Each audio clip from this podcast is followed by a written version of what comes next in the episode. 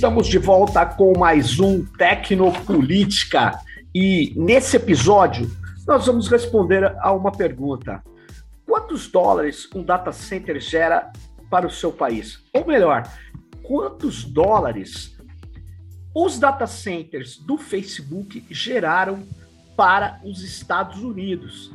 E para a gente observar bem é, os dados que eu vou apresentar, eu vou utilizar aqui essa apresentação é, que busca trabalhar com essa questão que é extremamente relevante. Por quê? Porque atualmente é, os data centers são vitais para essa economia digital, para essa economia baseada em dados. Além disso, os data centers eles é, geram uma série de confusões. As pessoas acham que os data centers eles praticamente é, é, são elementos que não geram valor nos lugares onde eles existem, que eles só poderiam gerar impactos ambientais negativos. Eu vou falar sobre isso também. Mas o interessante é a gente ver é, que existe uma metáfora é, antes de entrar no debate dos data centers é, que tem muita utilidade para saber quando a gente hospeda dados fora no Brasil, nesses data centers, eles deixam de gerar valor aqui no nosso país e gera mais valor lá longe, em outros locais, para outras economias. Mas vamos lá. Vocês estão vendo aqui a imagem de um dos data centers gigantescos é, que o Facebook construiu nos Estados Unidos, é, e esses data centers, eles são gigantescos, efetivamente, eles têm milhares de servidores, que são computadores que servem ao acesso remoto, que possuem uma capacidade de processamento de dados muito alta e também possuem é, uma memória RAM também bastante elevada. E o que é legal para começar nossa conversa é, não é para você que já está acostumado com os termos da tecnologia, mas é para quem está chegando agora, é preciso falar o seguinte: é, quando nós ouvimos as pessoas falarem, ah, eu hospedei meus dados na nuvem, é, eu coloco tudo na nuvem. A nuvem é o quê? A nuvem é uma metáfora, né?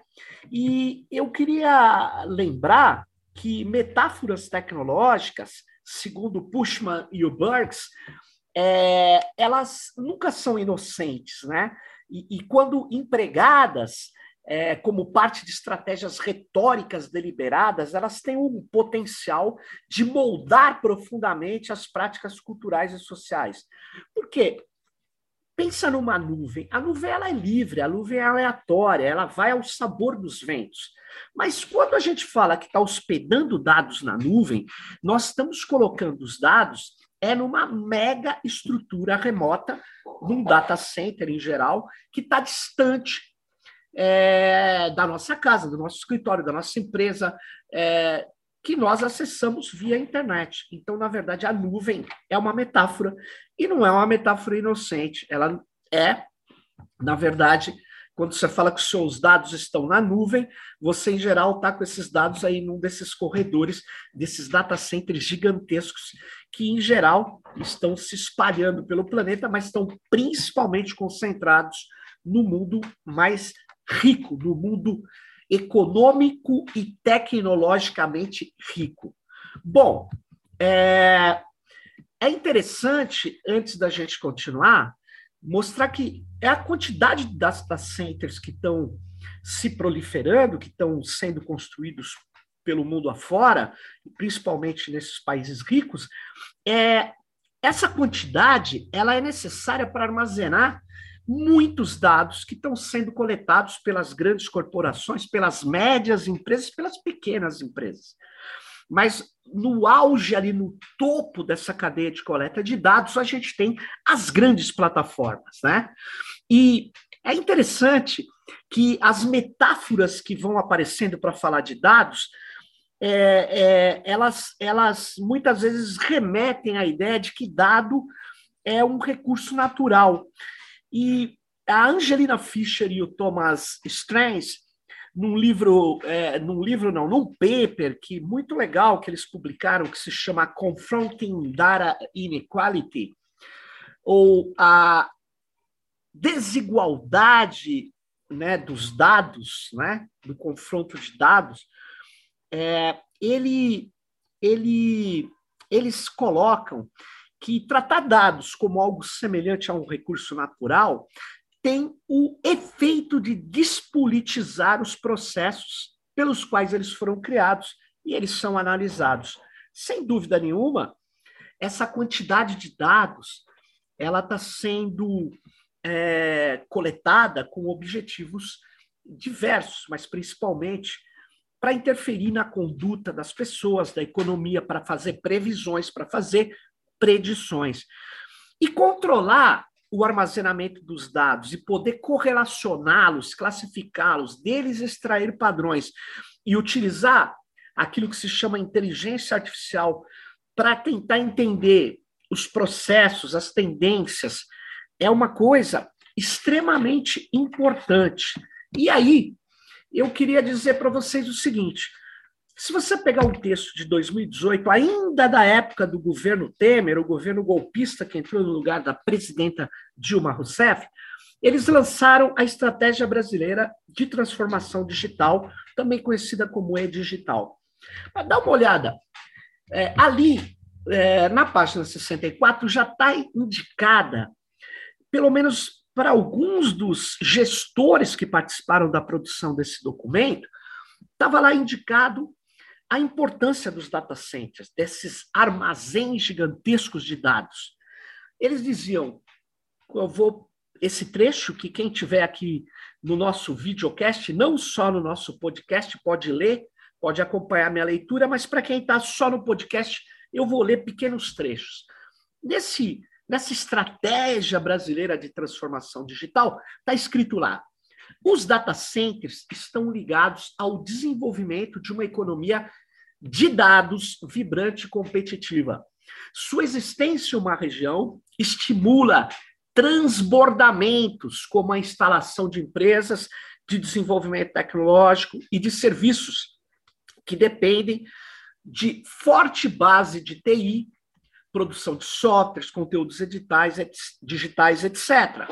Eles são elementos fundamentais para o segmento da computação em nuvem, na cadeia de valor da economia de dados. Bom, o que a gente já vem falando no Tecnopolítica e nesse episódio, o que nós estamos desde o início dele tentando mostrar. E aí eu queria continuar com outro parágrafo desse, dessa página 64. Está dizendo assim: o Brasil detém. Esse texto, desculpa, é de 2018, fica ligado, não é agora, esses números se alteraram um pouco. Então vamos lá. O Brasil detém 2,5% do tráfego de ou da internet no mundo, 40% do tráfego da América Latina, é o país latino-americano com maior concentração de cabos submarinos. Entretanto, possui somente 0,9% dos data centers do mundo. Bom, o que, que esse trecho está dizendo? Está dizendo, olha, a gente tem um fluxo de dados que a gente gera e consome, e, e esses dados estão sendo é, é, transacionados, estão passando pelo nosso país ou gerando fluxos no nosso país, e a gente é, não tem o mesmo número de armazenamento que o percentual de tráfego de dados é, pode nos indicar que a gente teria a condição de ter. Então, é, é uma comparação um pouco, é, vamos dizer assim, ela tem lá sua validade, mas você poderia contestá-la. Ah, por exemplo, poderia dizer, os dados que a gente gera aqui, eles estão é, sendo levados para fora, praticamente, então a gente talvez tivesse que ter mais do que esse número de data centers que estão indicados aí, né? Mas vamos lá. Ah, o, o, o, no, no mesmo trecho, a gente pode continuar lendo o seguinte: no Brasil, para cada um bilhão no produto interno bruto, que é o número que diz respeito a todas as transações econômicas feitas no país num determinado ano. Então vamos lá, para cada um bilhão no produto interno bruto, há 0,022 data centers. Bom, aí o texto continua. Em países e regiões que estão investindo intensamente nessa infraestrutura, como Romênia e Hong Kong, essa relação chega a ser nove vezes maior. Ou seja, aí sim, nós, se a gente compara o tamanho da nossa economia com os data centers e olha isso em relação a outros países que estão aí buscando é, se posicionar nas tecnologias digitais, você vê que nós estamos muito, muito, muito atrás.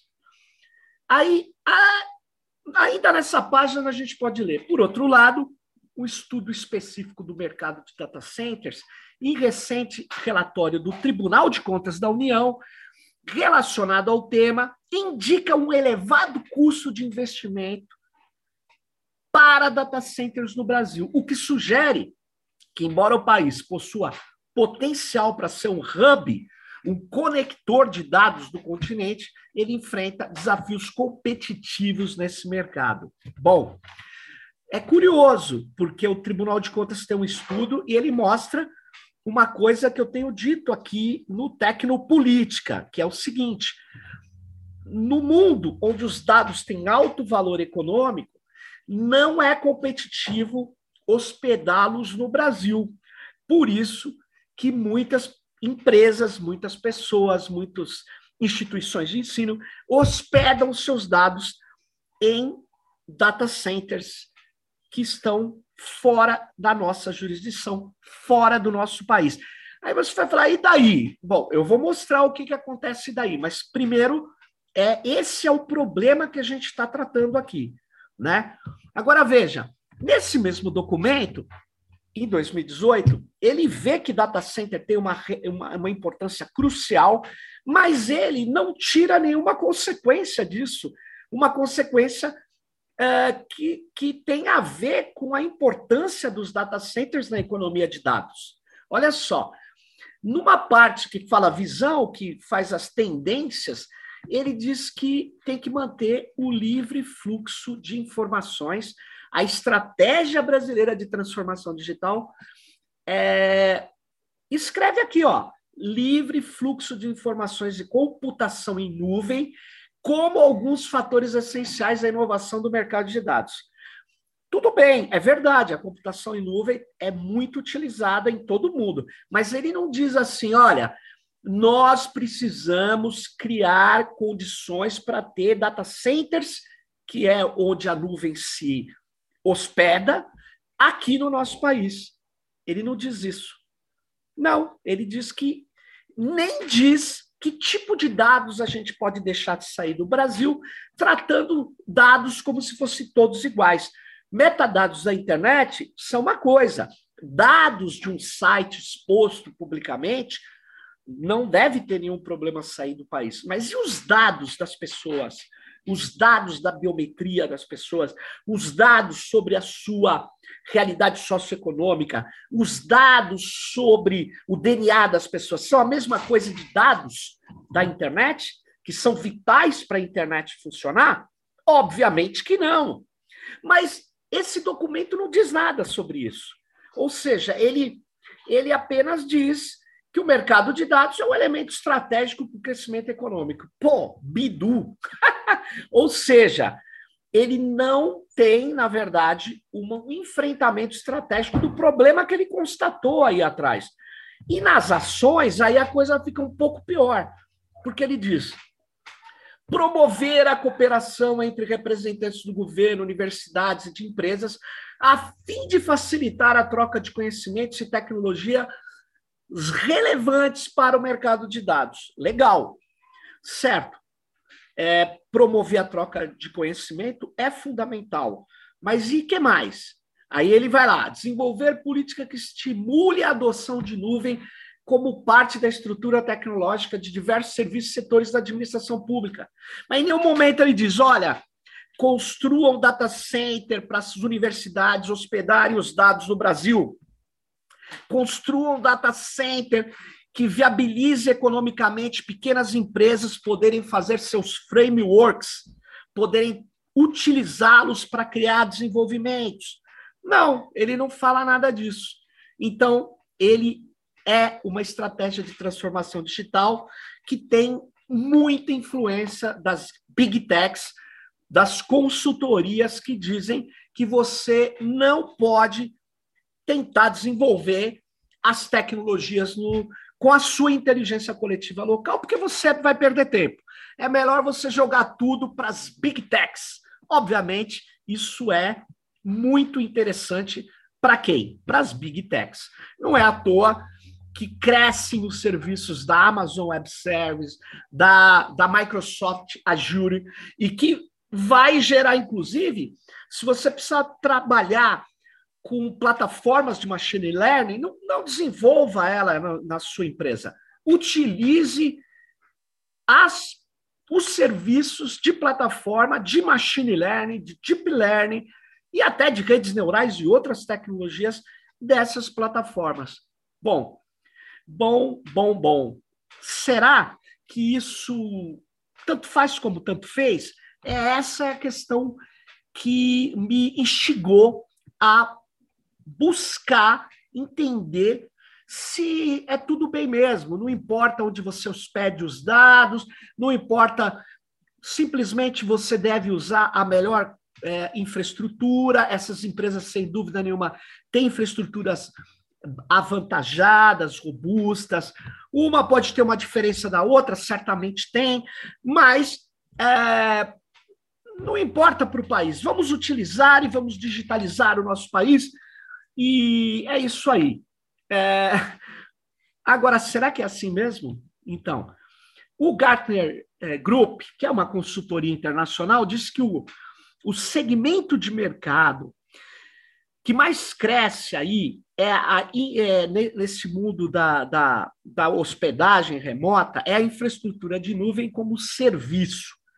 Né? Vocês estão vendo aí a, a, as iniciais IaaS, é infraestrutura de nuvem como serviço, que prevê crescer 35,9% em 2018 e iria atingir 40,8 bilhões de dólares isso já ultrapassou muito, porque esse dado é do documento é, que eu vou mostrar para vocês agora, que é um documento do Facebook.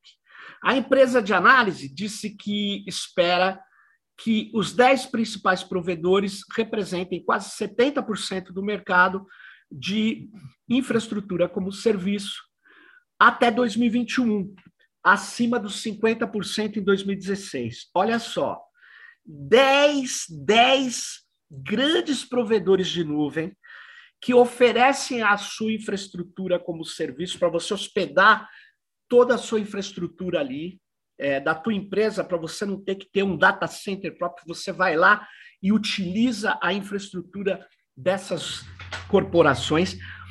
Elas, é, elas representavam é, 50% do mercado em 2016 e está havendo uma concentração. É, hoje elas representam 70% do mercado mundial.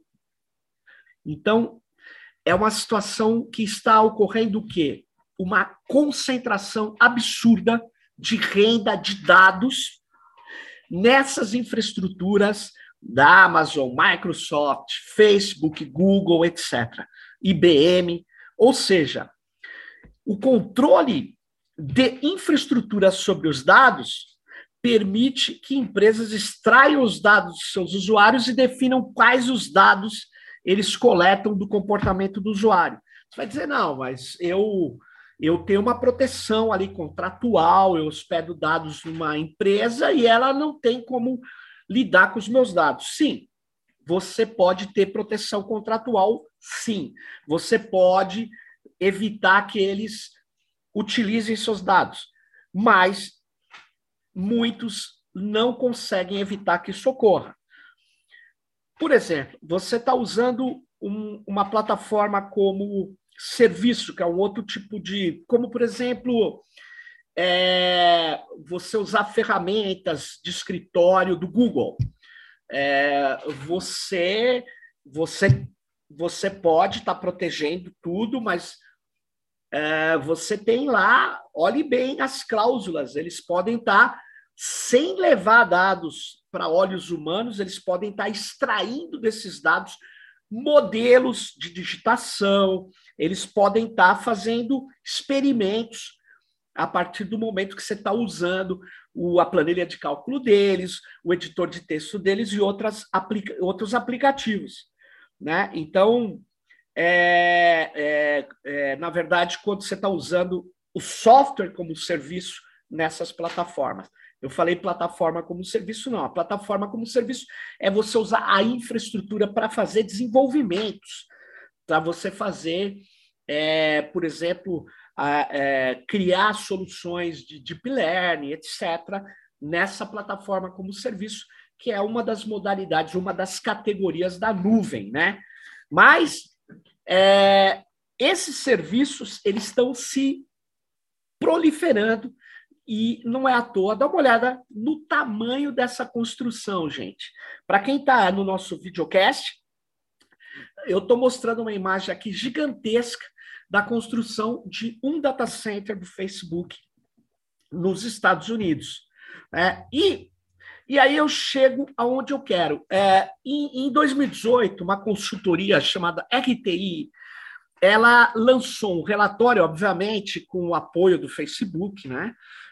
Uh, um relatório sobre o impacto, na época, dos quatro data centers domésticos nos Estados Unidos operacionais do Facebook, incluindo o famoso, grandioso Altona Data Center, que, que tem é, é, uma, uma quantidade de máquinas muito grande, é, enfim, tem uma, uma é, vamos dizer assim, ele tem uma qualidade é, energética, porque ele, ele é, é, anunciado que ele usa só painéis solares, etc. Mas vamos lá.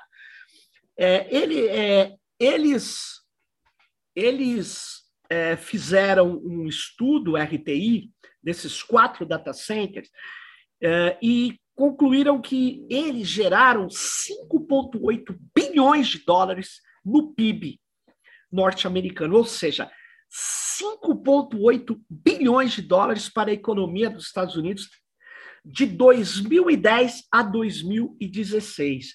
Esse estudo indica que, graças é, é, ao contrata, à contratação de fornecedores de materiais é, de construção e de, equipar, de, de, de equipamentos, efetivamente, e de serviços para cada data center, há cinco empregados que foram gerados, cinco novos trabalhadores, novos postos de trabalho que foram gerados na economia norte-americana.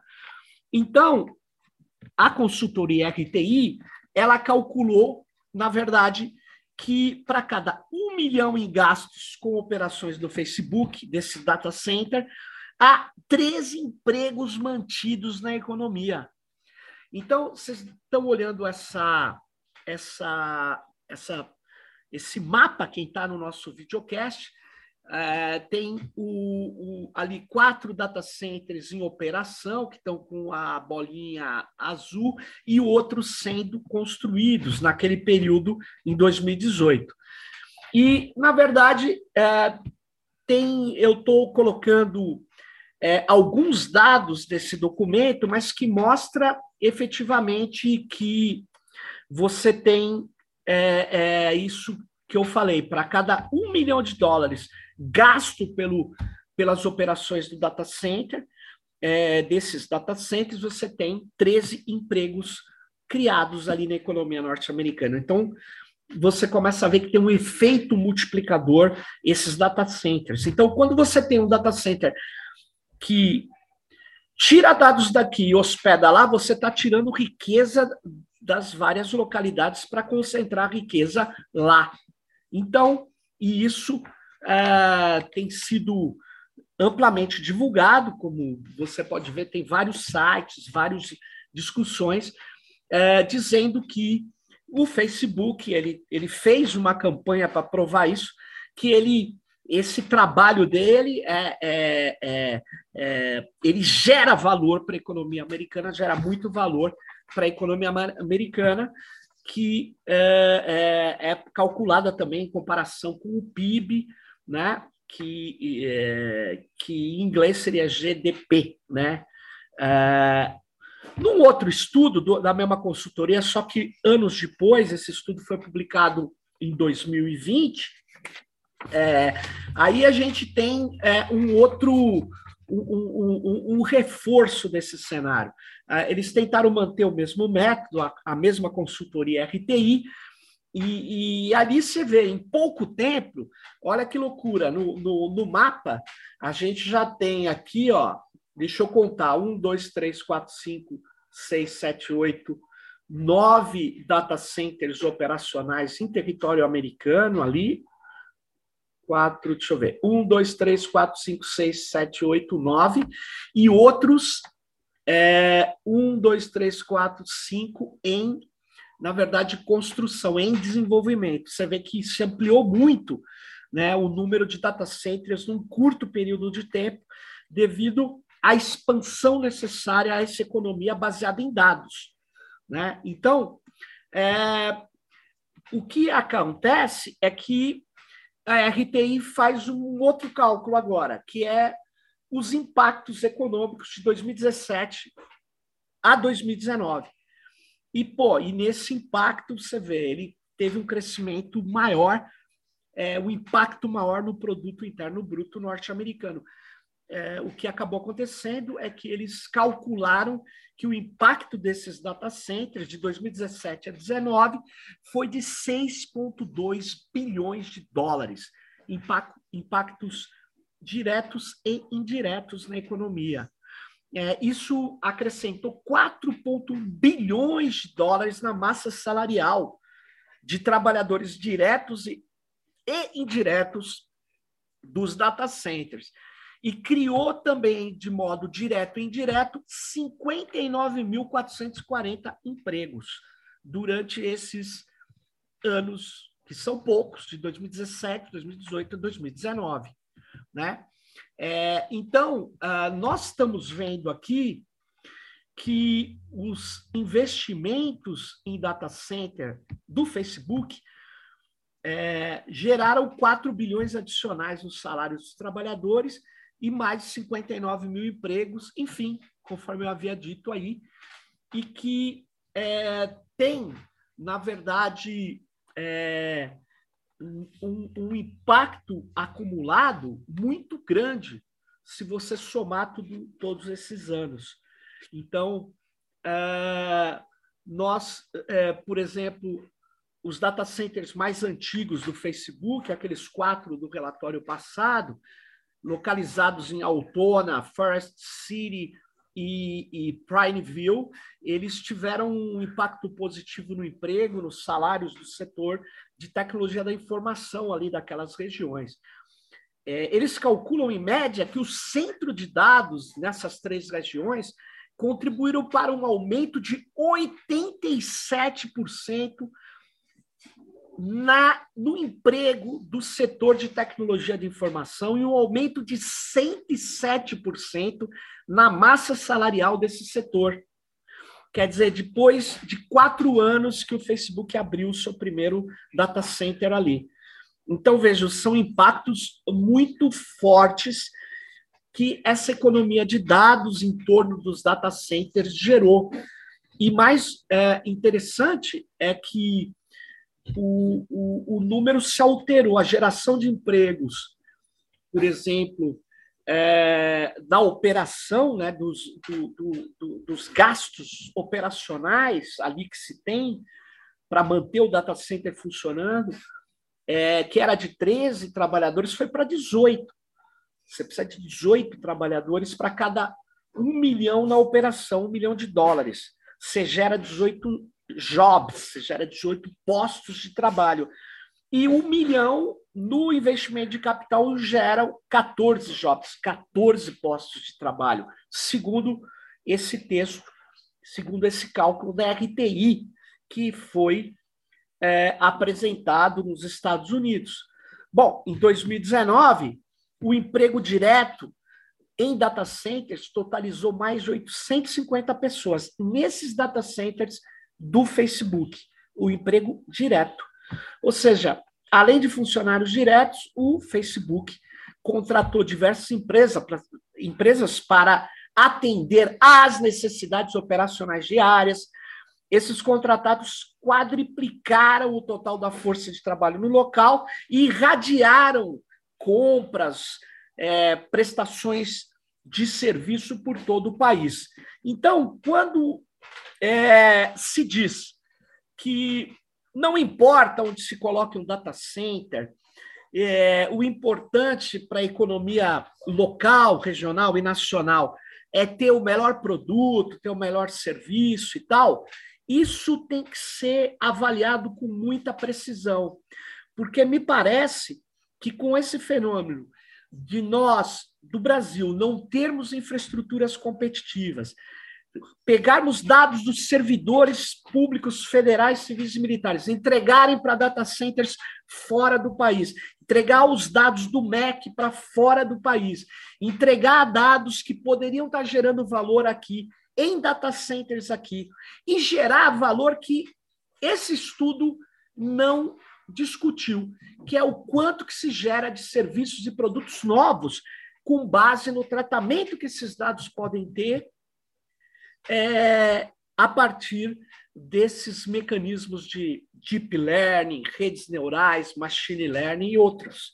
Ou seja, é, nós precisamos começar a enfrentar essa realidade no mundo onde dados têm uma relevância crucial, no mundo onde vem aí a computação quântica, nós estamos completamente despreparados. E pior, ideologicamente derrotados. Muitos dos nossos estão dizendo: ah, não importa onde os dados vão. Importa sim, esses estudos são um pequeno indício de que importam muito. E eu trouxe essas questões de reflexão nesse episódio solo e peço que vocês deem aí um, um clique no, se inscrevendo no nosso canal aqui no Tecnopolítica é, convide pessoas para vir conhecer o Tecnopolítica, ajude a gente a manter esse espaço onde nós discutimos né, como a tecnologia pode ser é, carregar determinações ideológicas, políticas, econômicas e culturais, e como a própria tecnologia interfere na política e na economia. Portanto, dê um clique aí, dê um like, é muito importante você fazer isso para a gente. E Fique ligado no próximo Tecnopolítica. Bye!